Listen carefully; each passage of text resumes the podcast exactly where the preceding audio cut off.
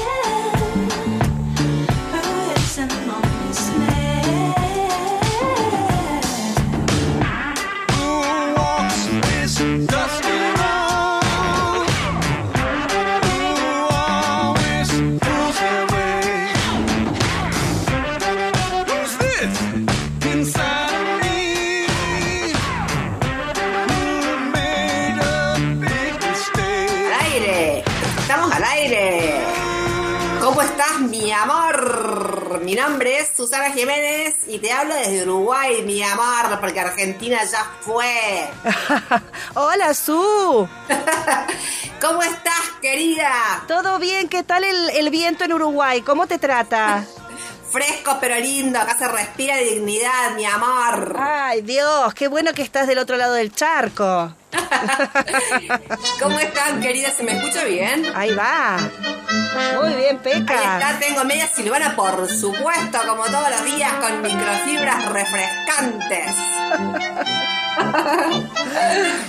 Qué ¿Cómo ¿Se me escucha bien, che? Perfecto, Yo me sí. Siento como si estuviera en Katmandú, ponele, o sea. Un siento poquito. como muy lejos, ¿entendés? Un poquito, pero por suerte estás acá a la vuelta de la esquina. Claro, ¿quién diría? Estoy adentro de un tacho de basura a la vuelta de la esquina de los CRT.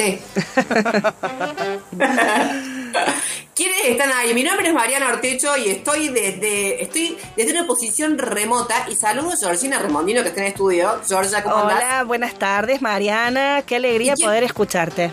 Sí, a mí, para mí también es una alegría escucharlas. ¿Y quién más está ahí? Gaby Seremian. Hola. Hola, hola. Ay, por fin volvió la voz de Raro Estuvo Juntos, por Dios. Me tomé, me tomé mi silencio para que lo reconozcas que era yo. Sí, con tu silencio y todo. Amo eso, es tu distintivo. Y la, y la voz esa de, eh, de que podés este, hipnotizar perros cuando querés, que ya lo dijimos muchas veces. Mari, eh, no te quiero hacer sentir mal, pero estoy ocupando Sí. tu silla. Perfecto. Te desbancaron, no te podés distraer acá que rapidito te corren de la silla. Qué Claro, bárbaro. Si yo me imaginaba, o sea que yo dije, la Gaby va a ver, se va a ir a sentar en la silla. Sí, ah, sí, sí, sí, ingrata, como que ingrata. llama a Susana Jiménez que se va a ir a sentar ahí. ¡Ay, mi amor! Bueno, Bueno, che, pero este, podemos saludar también al resto del equipo, ¿no? Eso. Nos está acompañando, así es, en la, en la producción, eh, Roti Bustos está en la sala de producción junto con Tomás Dintino y nos está acompañando Sabri Busto, Luli Ja- Jaime, Pau Candy en la musicalización, eh, Ariel Pecas Rojo en la, o en los, la operación manual sería. Hola gente, ¿cómo andan? Un gusto saludarlos. Ah, no. Tiene saludito propio este hombre. Muy bien. Y eh, está por llegar eh, Alejandra Peloso. Le vamos a tomar la asistencia a esa chiquita, ¿eh? De una. Siempre llega, siempre llega bien, che, no sean Siempre malas. bien, siempre bien. Tres llegas tarde, una falta, me dijeron acá en la escuela de mi. Así que. Che, hoy vamos a hablar de jóvenes y campo laboral, ¿no es cierto? Sí. Ese es el tema sobre la mesa. Sí. Bueno, y vamos a estar charlando un ratito con Nicolás Jiménez Venecia, Exactamente, especialista en el tema. de una, que viene elaborando esto hace un montón. Sí. Bueno, me encanta. A ver, lo primero que se me viene a la capocha es, eh, digamos, como que es un tema muy amplio, porque me parece que vamos a tener que hablar de expectativas, de posibilidades reales, de cómo era antes, eh, cómo se consideraban antes esto de los trabajos en la etapa, digamos, de la juventud, ¿no? El trabajo. Vamos a tener que hablar de precarización, un poco de todo. Y sí, es un combo bastante complejo. Por suerte, Nico Jiménez nos Sí. va a orientar un poquito sobre, bueno, cómo, por lo menos en la actualidad, ¿no? Cómo se piensan estas aristas en el campo laboral. De una, perfecto. Veo que acá la producción ha estado poniendo eh, trabajos insólitos, o sea, porque vamos- no vamos a hablar de solamente del típico trabajo, sino que también vamos a contemplar los trabajos más insólitos que existen, ¿no es cierto? Sí, eh, entre ellos podemos incluir a algunos de los nuestros también, ¿no? este equipo no se queda atrás en esa consigna. No. Sí, No. hemos incluido algunos trabajos insólitos. Teníamos uno que nos parece que era para vos, Mariana. Vos sabés que estuvimos pensando en cada uno de nuestros perfiles, porque hemos puesto así como una especie de eh, asesoría de búsqueda laboral en este en esta mesa de, del sábado, ¿no? Ah, y eh, sí, sí, nosotros recibimos algunas demandas de trabajo y también algunas ofertas. Y entre Bien. ellas encontramos una que era para vos. Bien. Sí, sí, sí. Eh, este, dentro de todo este trabajo te puede ir porque dice que está dentro del área de la economía sustentable. O sea que yo pienso que no, ahí tenemos un perfil en donde Mariana entra perfectamente. Vos sabés que hay una ONG británica que Sí. te ofrece unos buenos morlacos.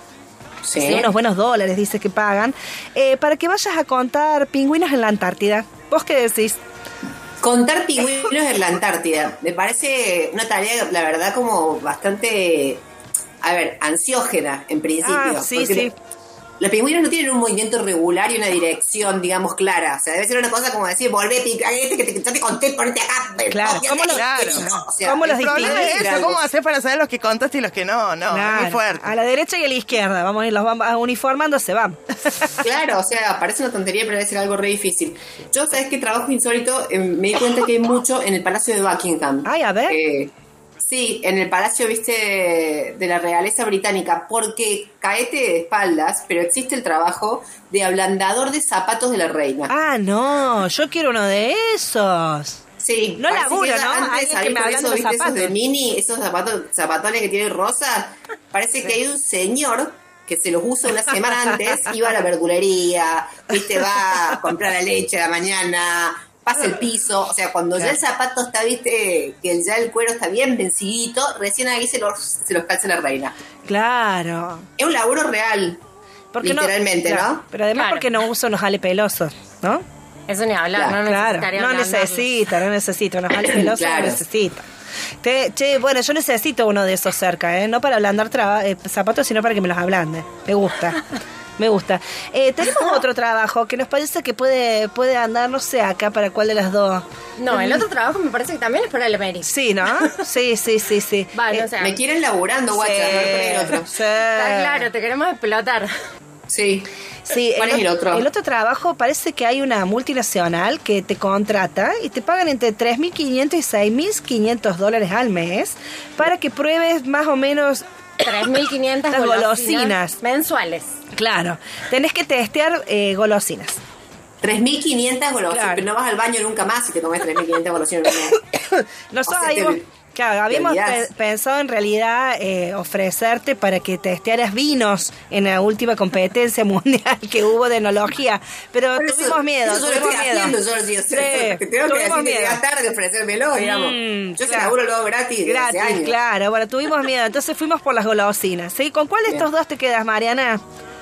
No, creo que prefiero control pingüinos. Perfecto. Bueno, tienen una única condición, saber matemática y no tener frío, no sufrir de frío. O sea, Ay, qué malditas. Me lo dicen porque soy muy friolenta. Bueno, esas son las compañeras de Raros Todos Juntos. Ah. Perfecto. Bien.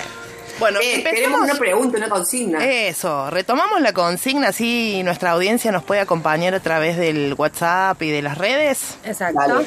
Bueno, la, la consigna que les planteamos es, ¿qué recuerdan como insólito? Puede ser algo, un lugar, una situación, una propuesta, lo que sea, que eh, tiene que tenga que ver con las primeras experiencias de laburo. Bien. ¿No? Algo insólito que te haya pasado cuando empezaste a laburar en tu vida, que vos digas, no, mira, te cuento esta, nadie, No me nadie me la cree.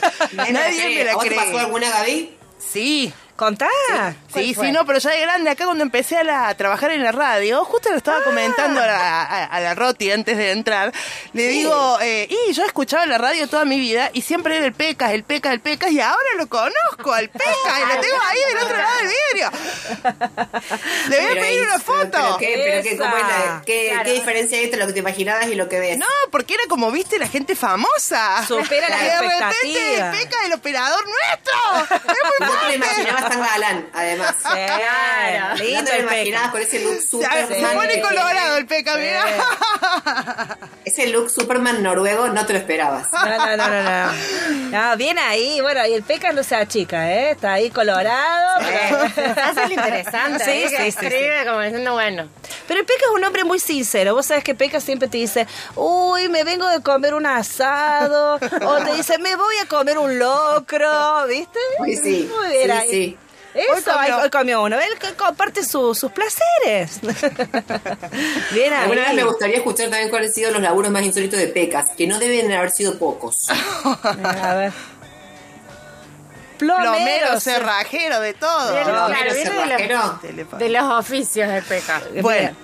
Stripper. Stripper. Ahí, No, ahí facturó, ahí facturó No, millones. yo no lo quería decir, pero te digo algo, Pecas. A vos te ven en la calle y es obvio que tenés un pasado de stripper. O sea, no, pero es que es obvio, ¿entendés? Ay, te lo dicen tu andar.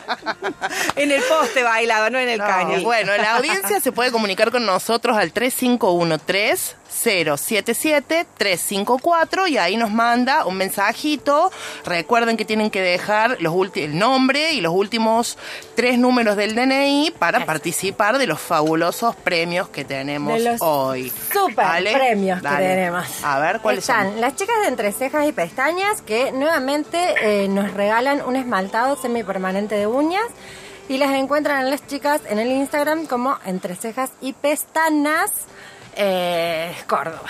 Después Ah, están las chicas de Feministas Cocinando Córdoba que les regalan un voucher por 1.500 pesos para que elijan comer sano y rico en la tienda virtual de ellas. Y las encuentran en Instagram como arroba redfemis cocinando CBA y ahí van a encontrar eh, todas las Los productos. los productos y poder ver cómo hacer para comprar también en la tienda virtual. Premiazo. Exacto. Están la gente de Julius Pasta, que bueno, son exquisitas esas pastas que nos regalan como siempre dos cajas de pasta Julius a elección y los encuentran como Julius Pasta en Instagram. Nuestros amigos de Fábrica de Plantas que les regalan un árbol nativo, en este caso un espinillo, que es el vivero y espacio cultural de Mendiolaza. Los encuentran en Instagram como Fábrica de Plantas. Y si se perdieron el sorteo del sábado pasado de California School, tienen una segunda oportunidad para participar por un voucher en esta ocasión de 4 mil pesos, que no es canjeable por dinero, por supuesto, para que puedan utilizar en el pago del curso que quieran, no solamente de adultos, sino de niños, para que se lo regalen al sobrino si no tienen hijos o lo hagan ustedes mismos. Qué buen premio. Perfecto. Eso está muy bueno. Y a la gente de California la encuentran en Instagram como California School Córdoba y ahí también pueden ver todos los cursos que ellos brindan. Chicas, fuera de joda, hay un montón de premios. O sea, están buenísimos. Sí, recuerdo la consigna, por las dudas que algún despistado o despistada ahí, ¿sí? Que comparta por mensaje o por nuestras redes, arroba raros todo junto, eh, la, eh, alguna situación insólita que tuvo en sus primeras experiencias de trabajo. Bien. Sí, que le haya pasado. Perfecto. ¿Sí? A mí me pasó que me pagaron por no trabajar. Contá. ¿Pagar Te por pagaron no por no trabajar? trabajar. No, no. Yo quiero postularme ese trabajo. No, pero fue hace mucho tiempo. Ay, fue por Dios. única vez que ocurrió. O- otras épocas. Eran muy, era muy chica y después en una época estuve trabajando haciendo promociones. Me contrataron para una promoción de una empresa que en ese momento estaba sacando esas leches de soja. Ajá, sí, sí. Sí. Bueno, como novedad, imagínense hace cuánto tiempo de esto. Y mm, me contrataron y después nunca me llamaron. Y yo llamaba diciendo, che, ¿qué onda? O sea, tengo ¿Cuándo que voy? trabajar porque ya me hicieron firmar el contrato, toda la historia. Claro. Y bueno, al final no sé qué pasó, se suspendió el, el convenio que tenían con el supermercado, no sé qué historia. La cuestión es que como me tuvieron un mes ahí en stand-by, me pagaron por un mes. Como si hubiese ido a Ah, trabajar. bien. Ah, bien, no por la trabajé. espera, por la Claro. espera. Por la. No, yo pensé que era onda, por ejemplo, no sé, el disponibilidad. trabajo es, tenés que... eh, Que no sé, haces nada y te eh, pagamos. No, poner, tenés que acariciar a Robert Pattinson, ¿entendés? Te, te pagamos si no lo haces. Te voy a decir, No, no, pero no, no, me no, pagarían no, dos mil, no, a- no. dos mil dólares, Biel, porque ya te dijimos, Ah, no, no te estamos gusta. todos de acuerdo. No, no, no. Ah. Mariana lo hace Ah, gratis. Claro, Mariana lo hace gratis. Perfecto. Ah, bueno, bueno, bueno, está bien, me, me mandaron a la cucha. Bien. Sí, yo también tuve mi trabajo A ver. insólito. No mi trabajo insólito, sino que yo les conté que yo tuve una jefa que me había contratado supuestamente para que hiciera los informes, unos informes, y en realidad a los cinco días le estaba comprando empanadas en la roticería porque yo no había llegado para que me compré la cena para el fin de semana. Y a la semana siguiente, ya lo que empezó a hacerme hacer es eh, llevarle la ropa a la modista y medirme su ropa en la modista. O sea, No, no, no. No. Sí, O sea, tenía una mujer alta, grandota, no tenía nada que ver con mi cuerpo, ¿no? Pero igual me decía, vos ponerte el saco decime cómo te queda la hombrera. Gigantes. Y yo decía, bien, bien, bueno, bien no, la verdad que a mí bien no me queda, pero, pero yo calculo que a vos te van a quedar, te van a quedar lindas, ¿entendés? Porque era como, más o menos, voy a decir, me queda mal a mí, está bien, a eso le tiene que quedar bien. Claro, a vos te quedaban como lo comía, más o menos. No, yo te juro, parecía San Martín, pero después que lo habían metido en lavarropa. Era una cosa rarísima lo que me quedaba. O sea, era como una humillación que me hacía pasar la mujer, ¿entendés? No, no, me muero, Era- me muero. Maldita era. Sí, pero era un trabajo muy raro. Me, me encantó cuando me fui. Qué yo no me voy a poner un pantalón tuyo nunca más en mi entera vida. No. Me fui así. Bueno, Sí, a mí me pasó que trabajé en una fábrica de, de galletas y golosinas y eh, también fuimos a una planta de producción y eh, me dicen, che, tenés cuidado que anoche acá encontraron una lampa al agua dentro de la, de la fábrica. Yo creo que no bajé No, más, más. no bajé más hasta que no me fui porque era aquí en Córdoba. sí. No, no, por Dios, digo, no, no puede suceder esto. Creo que era la primera semana de trabajo que me dijeron que había una lampa al agua, yo casi me muero. Sí, Aparte, bueno. tener cuidado, o sea, onda. Sí, sí, todavía puede estar la hermana. claro. Bueno, Bueno, que pasa, nos cuenten a ver qué cosas insólitas les han pasado en los laburos. Mira. Perfecto. Bueno, eh, participen entonces por los premios de hoy y nos dejan, como decía Gaby, los tres últimos números del DNI. Che, Mari, ¿vos tenés algunos consejetes para darnos a nosotras que estamos buscando laburo? Eh, no sé, digo, sos una experta también, sos parte de esta mesa de búsqueda laboral. ¿Tenés algunos consejos para darnos? Mira, yo lo que hice fue eh, buscar consejos por si alguien tiene que eh, afrontar una entrevista. Ah, ah es para la entrevista. Bien, bien. Bueno, vamos a entrevistar también gente. A ver, contanos. A ver, eh, ponele que la, la cosa sea por videollamada, Ajá.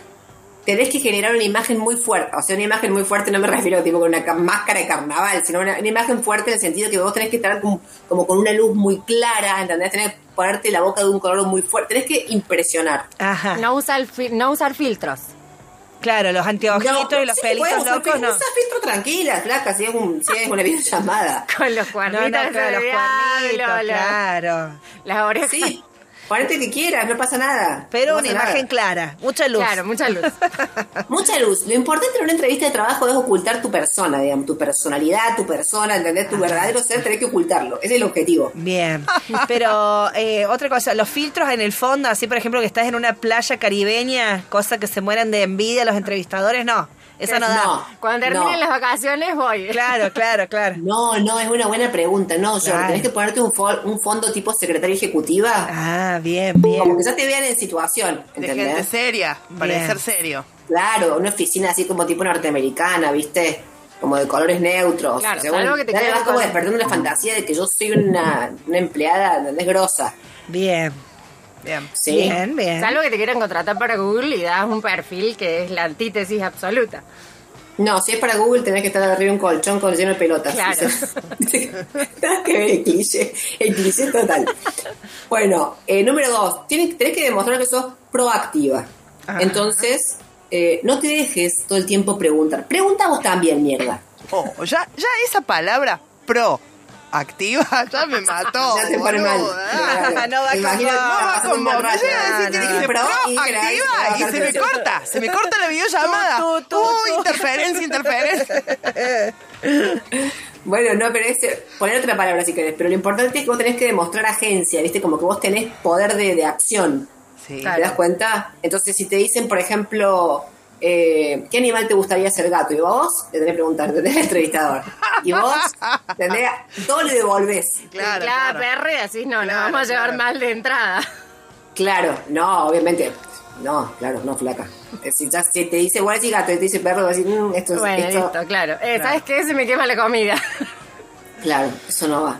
Después, bueno, obviamente, chicas, ustedes saben que quien nos entrevista por el laburo después va y te busca en las redes. Oh, sí. En el acto, en el acto. Te chusmean, sí. en el Antes acto. Dice, disculpame, tengo una llamada y nada más entra Instagram y te ves. Sí, tal cual. Hay que, hay que, hay que bloquearlo, ¿no? No hay que darle acceso a nada. No, siempre hay que tener una red social pública. Fantasma. Y claro, Como la videollamada. Como la Que no muestre lo que somos. das un perfil y después en tu vida tenés la, la real, la posta. Claro. Claro, y en la falsa salís siempre con camisita Claro. bien cerrada, almorzando con la familia el domingo tranqui, Exacto, colores neutros y to- toda esa historia que da. Claro. colores neutros, cabello recogido, nunca una botella abierta por ningún lado. Entonces, en las fotos tiene que estar limpia de alcohol. Claro, claro, claro. ¿sí? Parece una tontería, pero esto, esto sirve, ¿eh? Cuidado. No, uno busca el empleado aburrido. Sí, uno busca el empleado aburrido. Vos lo has dicho. Si uno tiene que estar que contratar a alguien, vos vas a ir al aburrido. Pienso Claro, yo. claro, claro. Al confiable, no querés sorpresa, no estás contratando, no querés una, una, sorpresa, una caja de sorpresa. Claro, que viva para laburar miércoles. Claro, vení para laburar. Entonces, ¿eh, ¿cómo? Al estructurado y obediente. Claro, flaca, exacto. Eh, entonces es importante, importante también vestirse bien, ¿viste? Eh, sería ese suéter ¿Qué con migas que usás en tu casa, no lo lleves, no, loca. Te deja claro, la entrevista. claro, no lo pones. claro. O pone, Escuendelo. claro, claro. Si es virtual, pones la camarita del cuello para arriba, que no se vea que abajo tenés la yoguineta. No, exacto, yo. Bien. Haces un buen recorte. Bien. Perfecto. Bueno, a ver, un poco básicamente por, por ahí va, ¿no es cierto? Claro. Eh, dice que es importante dar la mano con firmeza. Yo digo que si Ajá. te sudan las manos, como es mi caso, por ejemplo, Ajá. saludá de lejos nomás, ¿entendés? O sea, Claro. Con el puñito por el COVID. Claro. Sí, así por tink, o sea, ojo con eso. Es La mano suda es muy traicionera. Claro, sí, es cierto. Y también es, es traicionera las ganas de, de orinar, ¿no? De orinar. O sea, claro. Vos lo has dicho, George. Claro, hay que ir al baño antes. Sí, Sí. sí. Bueno, Sí, ese es un dato, por ejemplo, si vos si estás en la situación de vos a tomar la entrevista a alguien y la persona usa la palabra orinar, Ah, es, es un buen signo. ¿Te das cuenta? es claro. O sea, nunca puedo decir me voy a mear. no, no, no. Jamás. Perdón, necesito mear. Habrá No, un baño claro, cerca claro. o si esta persona, quiera que no, es- no está, no está entendiendo el juego. Claro, Pero si dice Claro, me claro. urge una letrina, también. Uno dice, pero qué No. falsedad. Total, Qué falsedad, claro. No, no, me llama el vientre, ¿Dónde todo ese está el tipo de cosas, no. ¿Dónde está el sanitario? Dice. Ahí está, Acá bien, te con esa cara. Ay, Dios mío. ¿Dónde está el sanitario? Claro. Puede ser. Parece que te estuvieras pidiendo por una persona, Pecas. Claro. ¿Dónde está el sanitario. sanitario? Como si estuviera buscando a alguien, ¿entendés? Está buscando un guaso. Claro. Bueno, pero eso, ir al baño antes, Bien. vestirte un poco bien, sacudirte las migas, Bueno. ¿viste? Eh, eso, pretender ser alguien que no sos, Bien, digamos, básicamente. bien. Claro. Bueno. Eh, Sí. O sea que esta, esta mesa de búsqueda laboral, o sea, no solamente, digamos, puede entrevistar gente, sino que también da consejos, ¿no? Totalmente. Sí. Bueno, eh, a mí me contaron que también en esta mesa de especialistas, eh, Sí. Gaby estaba buscando trabajo, ¿no? Es la víctima del día. Es Tenemos, víctima del día. tenemos un test para Gaby. Aguante el test. A ver. Vamos a hacer un test de entrevista laboral. Vamos a ver si esta chiquita es apta, apta para esto. ¿Cómo me gustan las situaciones de poder? a ver, a ver. Vamos a tomar algunas preguntas Sería- insólitas sería que. la, la psicóloga que te hace Claro, la entrevista la psicóloga laboral. laboral. Feliz vos. Mala, la mala. La mala de la. Uy, yo conocí una que era de mala. Bueno, escúchenme. Ay, no me hagas hacer un dibujo porque voy al horno. A eso vamos, Por a eso vamos. Nos han contado también que miembros de este staff han hecho algunos algunos dibujitos en, en entrevistas laborales que dieron pena. Claro, Una y vez, en el acto los tacharon. En el acto dijeron, usted aquí no. ¿No? Personas conflictivas no queremos. Claro. Claro. Al, psicoanal- al, al, al psicoanalista, al psicoanalista derecho le mandaron. Bueno, eh, vamos a tomar algunas preguntas que son, pero no sabes lo efectivas que son, sobre todo son muy normales y son preguntas que realmente hacen en las entrevistas laborales. ¿Sí? Primera pregunta para vos, Gabriela. Si usted fuera una señal de tránsito, ¿cuál señ- señal sería? A. Peligro de derrumbe. B, lugar de recreación y descanso. C, contramano. B, ninguna, nunca aprendí las señales de conducir. Gaby. Pero obvio que lugar de recreación. ¡Esa! ¿Cómo lo sabíamos? Lo teníamos anotado. Pero no es una respuesta, chicas, porque si vos respondés eso, es que vos ver. no estás con la actitud correcta, estás fantaseando, estás asociando ese laburo con el descanso y la recreación. Está Pero errado, está. Uh, entonces- No, pero, pero podés ser creativo y pensar que en realidad va a ser un trabajo relajado del cual vas a Claro. disfrutar. Ah, en el no. caso de Gaby sabíamos que iba a ser un, ga- un bar fernetero. ¿Viste? Ella iba a ir derecho. Claro, la cocina de la empresa. Bien, O sea, bien. si la, si la propuesta esta de la multinacional de Galosina fuera para probar Fernet, Claro, yo voy ahí, me entrego gratis, y digo, chao, gratis, ¿a gratis. dónde me llamaron? Porque además, si vos decías peligro de derrumbes, eras la alarmista. ¿Viste? La tremendista. claro. La que está pensando todo el tiempo en, la, en el caos, ¿no? Y si decías contramano, era la contraria que dirige la vida de todo el mundo. O sea que elegiste la correcta. Muy bien, Gabriela. Gracias, Bien, gracias. vamos con la siguiente pregunta que también es muy efectiva para una entrevista laboral. ¿Qué haría usted en un apocalipsis, apocalipsis zombie? A la mierda. A. A la mierda. Me dejo morder, como dice el cuarteto de Nos, no sé si han escuchado la canción. B, me agarraría a Andrew Lincoln, el de Walking Dead, para defensa personal. C, pediría consejos a jugadores de plantas versus zombies. Y D, no hablemos más del tema, soy muy paranoica. Aprietos. Para, eh, el de Walking Dead, que Sí. no la vi, no la vi. Sí, está bueno. ¿Está bueno? Está bueno. Ese quiero, ese. Vamos con la B, la correcta, esta muchacha. Y vamos con la última, a ver si se gana el puesto laboral, Gabriela. ¿Por qué crees que no fuiste seleccionada en tu trabajo anterior? A ver.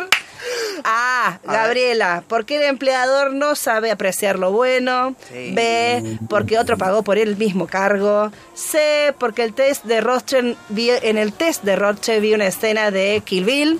Y D. Porque al cabo que ni quería. Ah, obviamente. Ah, Sí, no, No sabe apreciar lo bueno. no saben lo que se perdieron. Gaby, parece que has respondido bien, pero tío, me preocupa que respondes en primera instancia con una risotada. Lo tengo que esa, risa, la soltás ahí nomás te haces la pregunta. A lo mejor la tenés que dejar para el tercer Bien, cuarto de laburo. Sí, no, consejo. no, no. ¿La recomendamos, flaca, para el puesto laboral a esta La recomendamos, mujer? La la recomendamos, ha contestado Bien, todo de muy parte, bien. le ponemos no la, carta de recomendación, la firmamos. No puedo Así creer que, que, que, que para conseguir un trabajo haya que hacer esto. Te lo preguntan, damos fe de eso, damos fe de eso. Bueno. Bueno, nos escriben al 351-3077-354, nos cuentan cuáles son sus anécdotas laborales más insólitas, participan por los premios y ahora nos vamos a una tanda publicitaria y en un ratito volvemos con Nico Jiménez Venecia. Auspicia este espacio. Centro Científico Tecnológico CONICET Córdoba. 15 años articulando ciencia y tecnología. La nota del día, el raro es todo junto.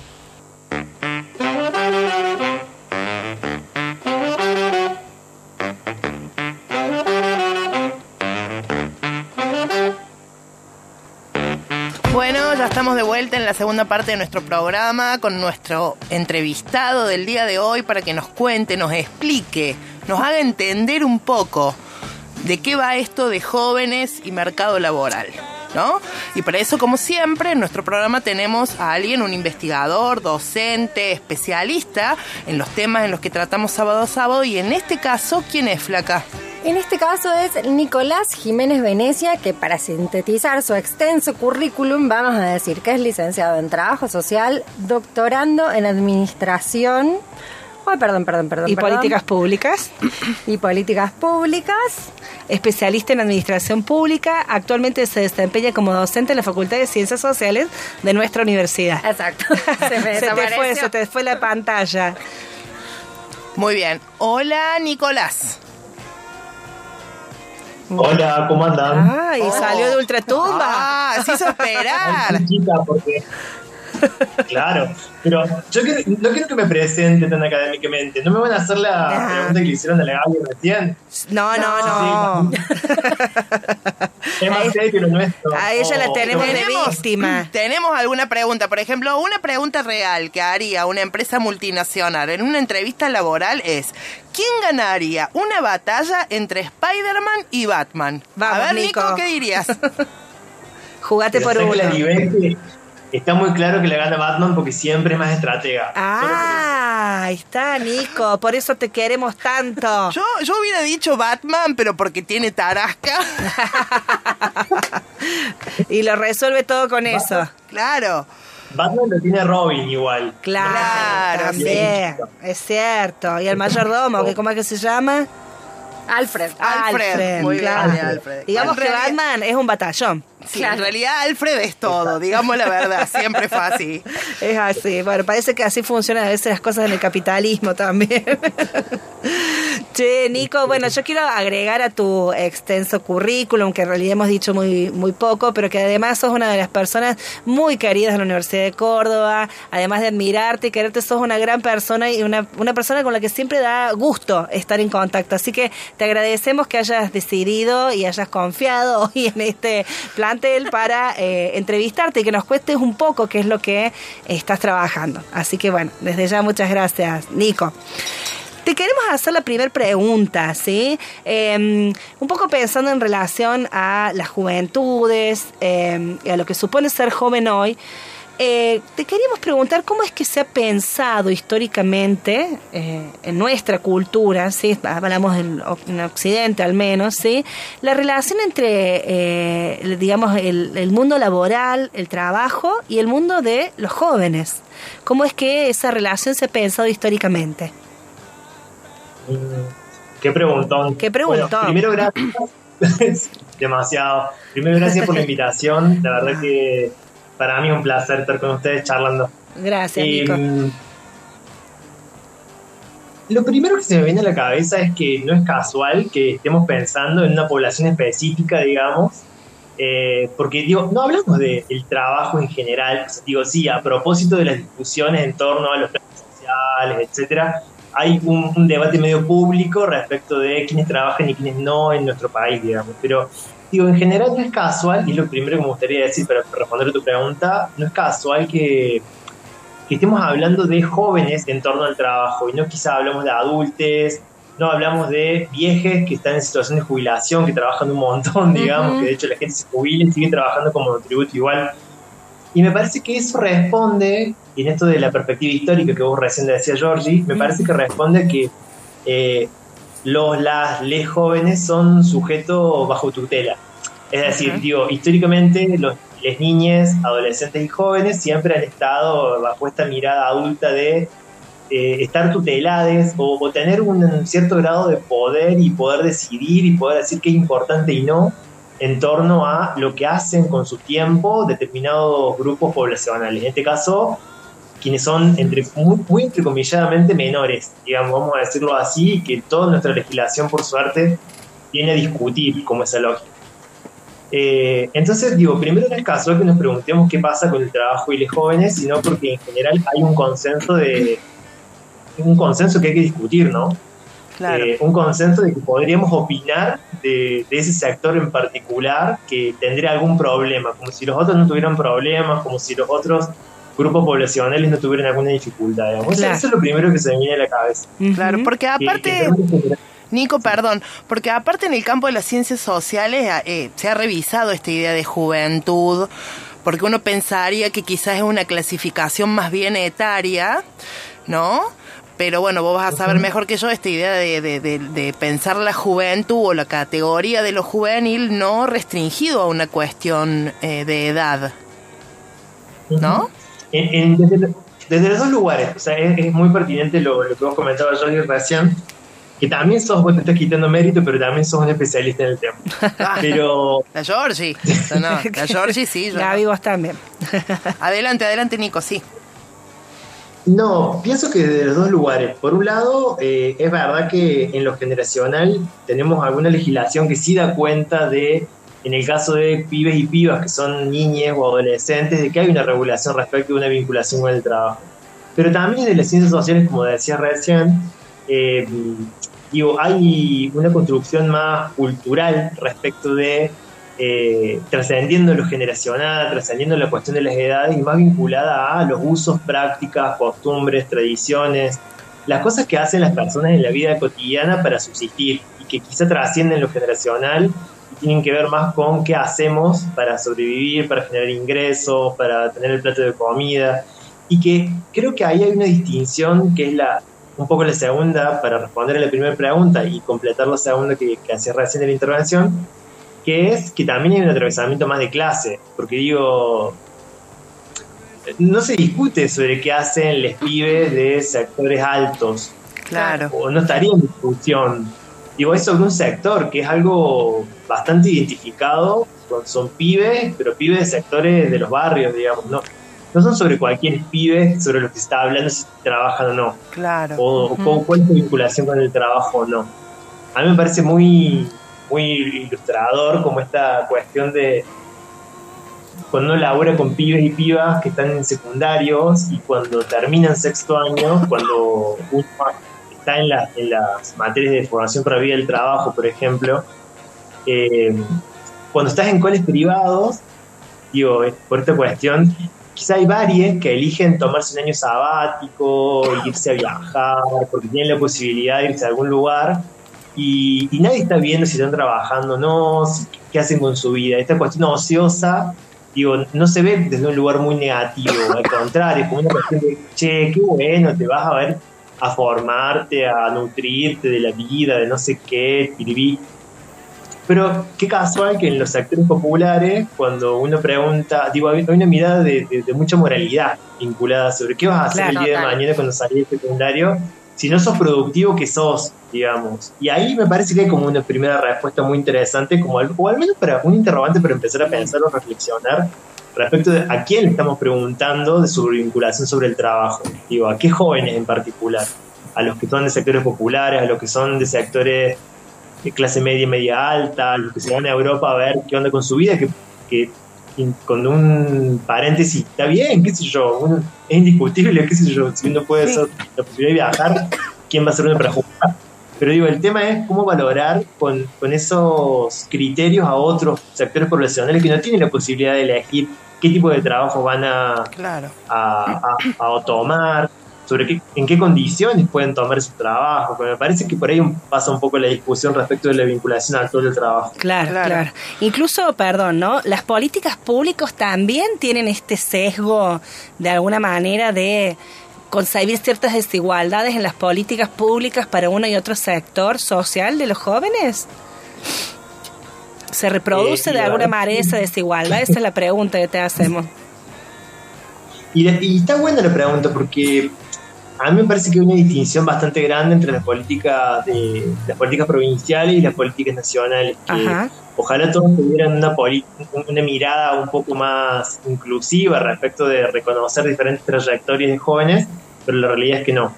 En el caso de la provincia de Córdoba, y, y- y me parece que se puede replicar con muy pocas otras experiencias, pero sí pensando en nuestro, situadamente en nuestra provincia, quizás las políticas de inserción al mercado del trabajo tienen como una idea que para mí es como el eje principal de desde dónde están concebidas, si uno piensa como quiénes son a quienes están dirigidas. Claro, La, la primera cuestión es cómo conciben a los jóvenes que son titulares del programa. claro. Quizás las políticas provinciales tienen esta idea de eh, les vamos a dar una oportunidad para su primer empleo. Desconociendo que los jóvenes trabajan, de hecho, digamos, como si fuese que llega un programa que es de inclusión laboral y que gracias a ese programa se van a poder insertar. Paréntesis aparte que las políticas provinciales como el PPP, digo, para ponerle Sí, nombre y apellido concreto a, a, Las políticas, las sí. propuestas que hay exacto disponibles de entrada que es por sorteo, que no ingresa cualquiera, que hoy por suerte hay un ingreso, digo por suerte, muy entrecomilladamente, porque yo no estoy de acuerdo que sea un ingreso por sorteo, pero digo, hoy es por sorteo, pero antes había que llenar una ficha y llevarla a la policía. Ah. Decime si no hay una Claro. Claro. alejada de ser accesible a los derechos de los jóvenes de los barrios, digamos, de la policía. Pero bueno, Claro. Digo, ¿cuántos jóvenes fueron a llevar su, a buscar su formulario cuando todo lo digital y administri- ad- administer and burn y toda la cosa de Sí. inscripciones de accesibilidad online no estaba posible, digamos. Claro, claro. Eh, Lejos de, de sus posibilidades, digamos, claro. ¿Cómo conciben esos, cómo construyen de alguna manera una mirada sobre esos jóvenes que se postulan, ¿no? Exactamente, que no son efectivamente los que más necesitan quizá un acompañamiento en esos procesos de, de acceder a derechos. ¿no? Claro. que lo terminen. Y esto es una valoración que yo vengo trabajando mucho con jóvenes que están en programas de empleo, pero también con personas que están trabajando en la implementación de políticas de empleo. Y lo que termina pasando, por ejemplo, en las políticas provinciales, es que no hay quizá una valoración de quiénes son los que realmente acceden, que sería interesante, y ahí saldría muy efectivamente que son pibes y pibas de clases medias, medias altas, y de hecho no es intención, no es casual, digamos, sino que, por ejemplo, el PIB este programa de inserción para jóvenes profesionales que, que salió previo a la pandemia, eh, que es un sector que necesita un acompañamiento, pero digo, son sectores más, más vinculados a clases medias, medias altas, que se egresen de las universidades, Sí. que ojalá sean más quienes se egresen de las universidades y otros sectores, pero digo, siempre está más perfilado a un sector que no es el que efectivamente necesita esa, esa política. Claro. Y en el caso de las políticas nacionales, eh, quienes trabajan en las políticas nacionales en general tienen esta valoración de que termina utilizando y le es más provechoso es para los sectores clase media, media alta, que tienen las posibilidades también de tener más disponibilidad de tiempo, porque quizás no tienen que hacer otras tareas como eh, el cuidado de otros familiares, de hijes, sobrines, hermanes, o de personas a cargo más adultas, como abuelas, abuelos, personas con discapacidad, etcétera, que no tienen que quizá trabajar en sus comercios o negocios familiares para poder colaborar, que no tienen que hacer empanadas los sábados y los domingos. Digo, eh, me parece que lo, que lo que estaría faltando en esta cuestión de pensar las políticas es reconocer un poco más las trayectorias concretas de quiénes son las personas que están necesitando. Porque si es cuestión de números, digo, Exacto. podemos hablar de números, podemos hablar de estadística, pero pero me parece que lo que está faltando es un poquito más estar más cerca de eh, quiénes son las personas concretas que están necesitando eh, un apoyo para pensar el acceso al derecho al trabajo. Claro.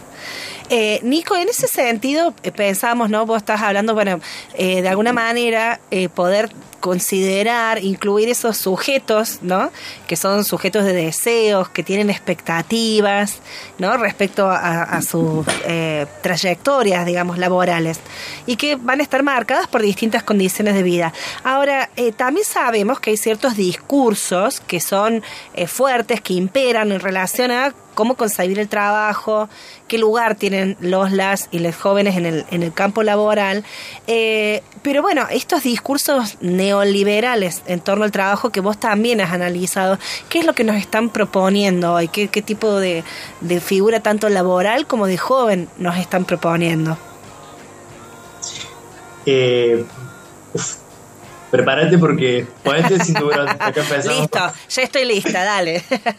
no, de manera sintética, si, si podemos como entrar a... eh, sí, No, no, eso, intentando hacer un, un resumen. Sí. A mí me parece que, que, en primer lugar, hay, en esto de los discursos que giran en torno a- al trabajo, me parece que hay un primer dato o dato duro. Hay un equipo de investigación, yo soy investigador y tengo algunas experiencias individuales, pero por sobre todo colectivas. Hay un equipo que trabaja en las focos sociales, dirigido por la Pato Acevedo hace Sí. muchos años. Y hace muchos años hicimos una investigación que está súper vigente respecto de eh, cómo se componía poblacionalmente en términos sociodemográficos quienes eran quienes estaban buscando trabajo. Hicimos un estudio de caso, era un estudio de caso grande, eran 600 jóvenes cordobeses. Ujú. Y, y en ese estudio de caso lo que salía es que la mayoría, el 71%, eh, trabajaba frente a esta, esta idea de que los, los jóvenes no trabajan.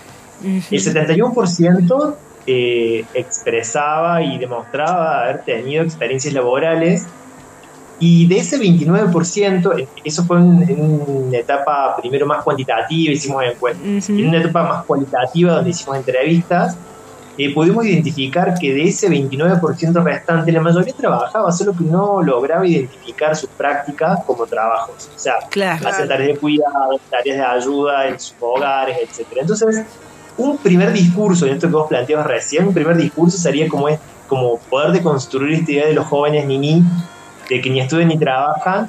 Y quizá la pregunta sería, ¿qué cosas no estamos poniendo sobre la mesa para pensar la experiencia de los jóvenes? Digamos? Claro. Efectivamente, si uno mira eh, este número del 71%, que puede haber variado un poco más, poco menos, pero digo, si uno caracterizara el trabajo que tienen los jóvenes, es que la mayoría trabaja, quizás eh, si uno caracterizara ¿no? en, en, trabajos que quizás están más vinculados a la precariedad, en trabajos que están más vinculados a trabajos no registrados, uh -huh. trabajos que eh, se complementan con otros en esto de la sobreocupación, porque quizás un trabajo no nos permite vivir, entonces los trabajos que, a los que aspiramos o lo, a los que aspiran los jóvenes tienen que ver con trabajos que se suceden a otros para poder llegar a, a tener un monto.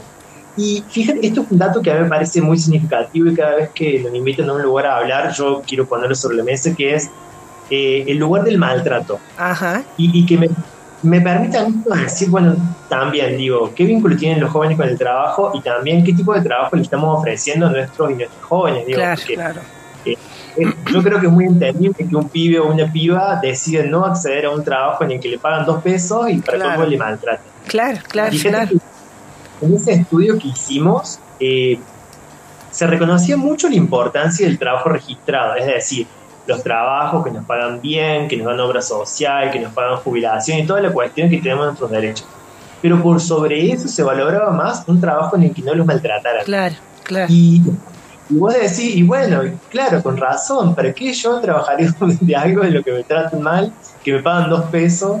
Entonces me parece que es como devolver un poco la pelota en términos sociales, de porque discursivamente está esta cuestión, no, porque estos pibes que viven de los planes, que no trabajan, Sí. que no les importa nada, y que quizá hay una porción que, que utiliza alguna prestación social, pero digo, más allá de eso es también qué estamos haciendo como sociedad y qué le estamos ofreciendo y qué estamos reconociendo de la trayectoria de los jóvenes respecto del trabajo, porque eh, en esto de cómo vos recién decías las características, yo hay un estudio de Claudio Jacinto que tiene como unos veintipico de años, pero que a mí me parece muy interesante, y ella dice en un pasaje, parecería que los jóvenes tendrían que, que, que acostumbrarse o subsumirse a situaciones de, pre- de contrataciones precarias. Claro, a pagar el piso, ¿no? Como se dice. Sí, a, a estar en relación precaria, a, a bancarse la incertidumbre que implica adaptarse a lo que suceda. Que digo, en esto de lo neoliberal que vos recién planteabas, qué cuestión más empresarial y, neoliberal hay que esto de acostumbrarse a la incertidumbre del no sé qué pasa mañana si sigo trabajando Claro. o no Claro.